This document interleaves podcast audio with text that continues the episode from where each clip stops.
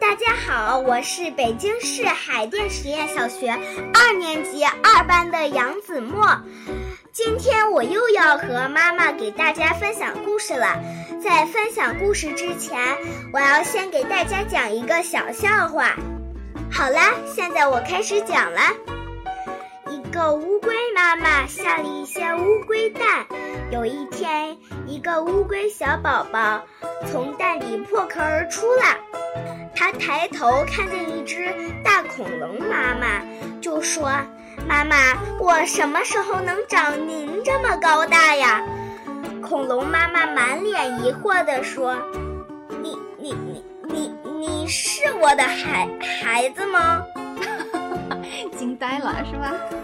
那恐龙蛋不是恐龙下的，还能是谁下的呢？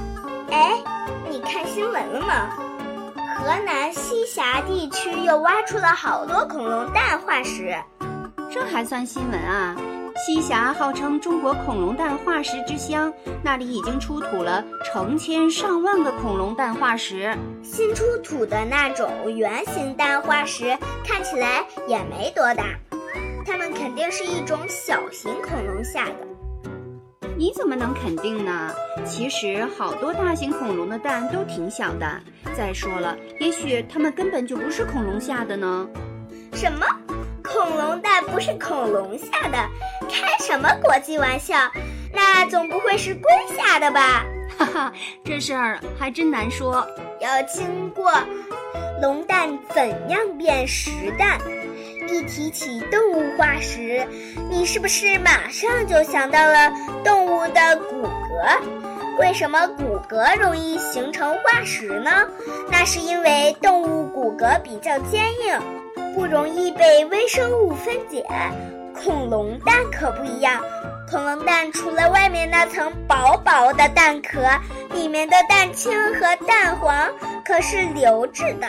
这样的东西是怎么形成化石的呢？原来恐龙蛋变成化石是从蛋壳开始的。恐龙蛋被埋在地下以后，随着地质环境的变迁，蛋壳首先被矿化成致密的矿物质，这样蛋壳里面就和外界完全隔离，形成了缺氧的环境，慢慢的。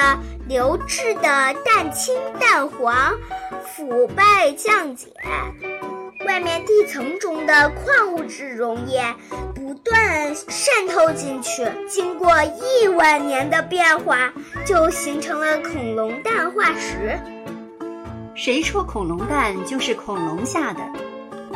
在被称为恐龙蛋的化石中，有些是和恐龙化石一起被找到的。还有少数蛋壳里保存着没有孵化出来的恐龙胚胎，这些蛋当然是名副其实的恐龙蛋了。可是能和恐龙化石一起出土的恐龙蛋化石真是太少了，而里面能含有恐龙胚胎的更是少到连几百万分之一都不到。所以要想判断一个蛋化石是不是恐龙蛋化石是相当困难的。说起恐龙蛋化石的发现，还要追溯到二十世纪二十年代。当时有一个美国科学考察团到我国内蒙古境内进行地层和古生物考察。一天天快黑了，考察团的队员们陆陆续续地回到营地，围在篝火旁边聊天。这时，一个队员兴冲冲地回来了，他大声嚷道：“我发现鸟蛋化石了！”一听这话，大家都笑了，说：“你找化石找晕了吧？这是中生代地层，连鸟都没有，哪来的鸟蛋化石啊？”但这个队员一口咬定看见了蛋化石，大家只好跟着他来到了一个地方。当看到几个十五六厘米长的椭圆形蛋化石静静地躺在那里时，大家都惊呆了。不久，大家冷静了下来。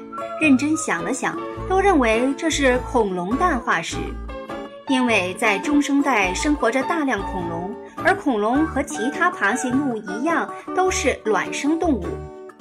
这就是世界上最早发现恐龙蛋化石的经过。后来人们又陆陆续续地发现了很多恐龙蛋化石。其实最早叫出恐龙蛋这个名字，只是因为那些蛋化石是在中生代地层里被发现的。可是，在中生代，除了恐龙以外，还有很多其他的爬行动物，如龟、蛇、鳄等，它们也都是卵生动物。也就是说，它们都是靠产卵来繁衍后代的。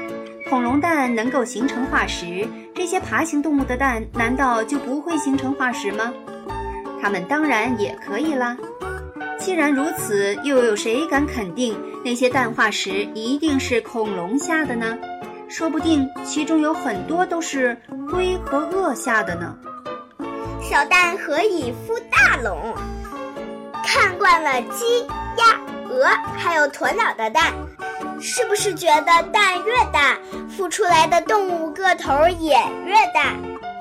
可是把这个想法套到恐龙身上就不合适喽，因为恐龙蛋可没有我们想象的那么大。有些甚至和鸡蛋大小差不多，那些身长十几米、重达好几十吨的大家伙，从这么小的蛋里孵化出来，真让人难以相信。原来恐龙和其他卵生动物一样，是终生生长的。它们从受精卵发育成小恐龙，乃至出壳后。会一直不停地长个子，所以即使刚孵出来时个头很小，随着年龄的增长，一些恐龙最终也能长成巨无霸。小朋友们，我们今天的故事就讲到这里了，我们下次再见了，拜拜，拜拜。